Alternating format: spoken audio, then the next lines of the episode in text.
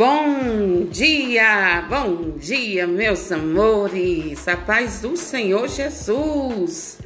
Deus abençoe você, sua família, seus bens. Deus abençoe o seu dia no nome do Senhor Jesus.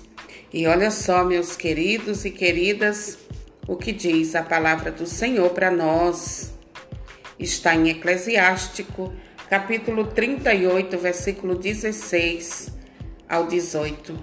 Meu filho, derrama lágrimas sobre um horto e chora como um homem que sofreu cruelmente.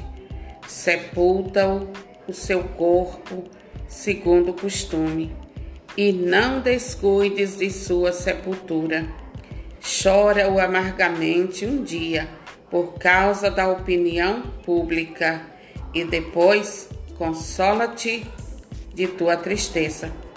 Toma luto segundo o merecimento da pessoa, um dia ou dois, para evitar as más línguas. As más línguas. Palavra do Senhor, graças a Deus.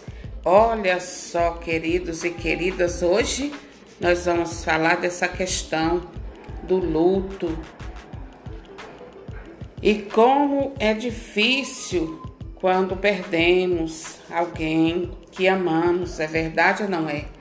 Mas umas pessoas elas sabem administrar muito bem esse tempo de luto, esse tempo de dor.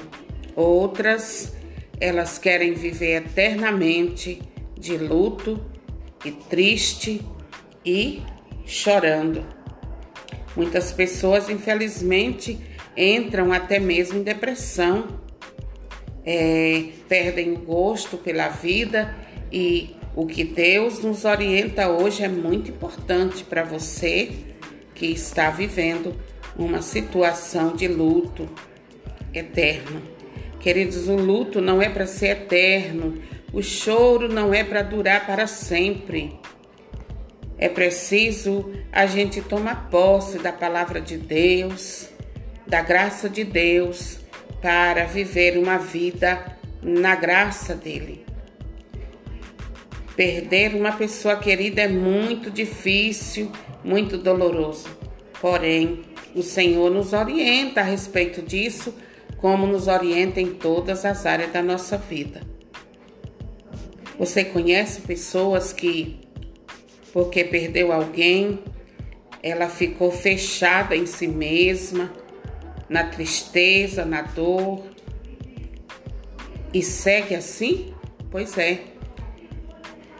Leve essa ministração para essa pessoa para que ela saiba que Deus nos diz: meu filho, derrama lágrimas sobre um morto e chora como um homem que sofreu cruelmente sepulta o seu corpo segundo o costume, e não descuides de sua sepultura.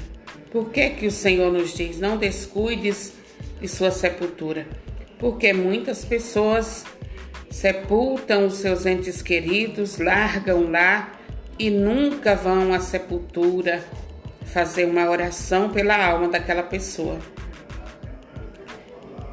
E ele diz: chora amargamente durante um dia e por causa por causa da opinião pública, porque tem sempre os linguarudos, tem sempre aqueles que têm a língua do tamanho do mundo. Então o Senhor diz: chora amargamente durante um dia por causa dessas pessoas.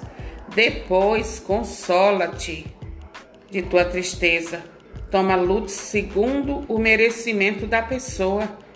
Um dia ou dois para evitar as más palavras, as más línguas. E o Senhor nos diz por que é que nós devemos fazer isso, no versículo 19.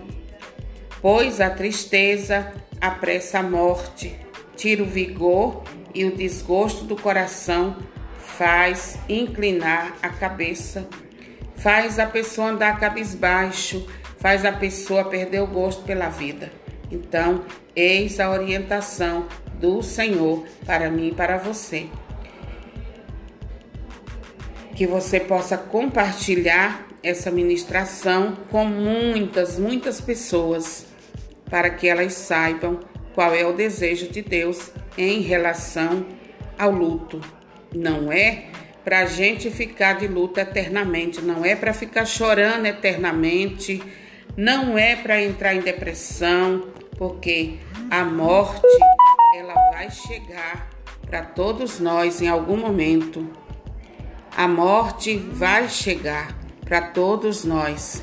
Então, a morte é algo natural, é algo que não deve nos desesperar.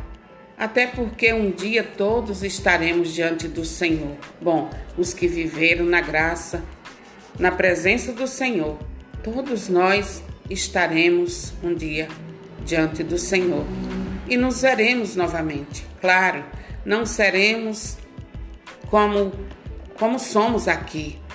Pai, filho, mãe, não será assim, mas seremos uma grande família, a família de Deus. Viveremos todos em unidade, em comunhão e na alegria do céu. Amém? Deus abençoe o seu dia, que o Espírito Santo lhe dê uma ampla compreensão da palavra do Senhor neste dia. O Senhor te diz hoje: tenha moderação no luto.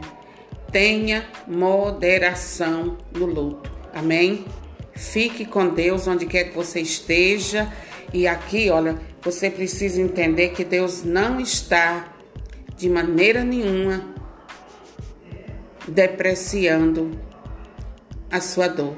Ele não está dizendo que não dói, ele não está dizendo que você não deve chorar, ele não está dizendo isso, mas ele está nos orientando para o nosso bem, para a gente poder ter sabedoria em tudo aquilo que acontece na nossa vida. Amém. Um beijo no teu coração, que Jesus te abençoe, te proteja e que o Espírito Santo ministre no teu coração essa palavra, aplique ela no teu coração para que Deus seja glorificado agora e para sempre. Amém.